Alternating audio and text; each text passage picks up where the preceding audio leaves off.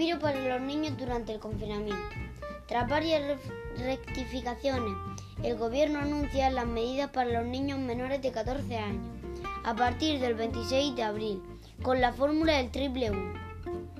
¿Cómo será la, relajación de las medidas de confinamiento para los menores de edad? Hasta tres niños que, que convivan juntos podrán salir a dar un paseo acompañados de un adulto. En, las zonas rurales podrán salir al campo respetando la distancia con otras personas. Buenas prácticas de la salida de la población infantil durante el estado de alarma. Mantener una distancia de al menos dos metros con otras personas. Lavarse las manos antes de salir y volver y al volver. Evitar tocarse los ojos, la nariz y la boca. Si no pueden mantenerse la distancia con otras personas, se recomienda uso de mascarilla higiénica a partir de los 3 años. Supervisar que usa, que usa correctamente y que no, tire, y que no se tire al suelo.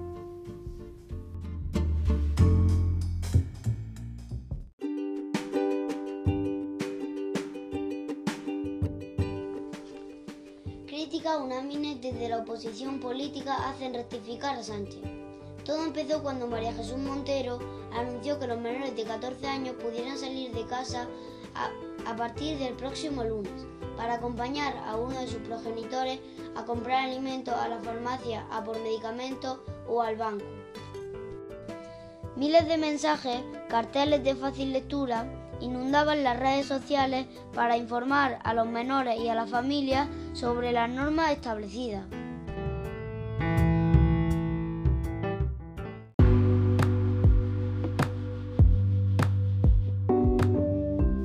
¿Qué no pueden hacer los niños ni las familias cuando salgan? No pueden ir a parques infantiles, ni estar en contacto con otros niños u familias. Em, no pueden salir a la calle si tienen fiebre u otros síntomas. ¿Te parece bien permitir a los menores de 14 años salir a la calle durante este estado de confinamiento? Veremos algunas respuestas que la gente ha ido poniendo. Sí, los niños pequeños necesitan salir a la calle porque llevan ya muchas semanas confinados. No, se sabe que es un segmento de edad que transmite mucho el virus y será fácil controlarlo que lo tocan o como tosen. Me parece bien que salgan, pero deberían restringirse aún más los horarios y los lugares para evitar los riesgos. No lo sé. Que lo, que lo decidan los epidemiólogos y el resto de expertos.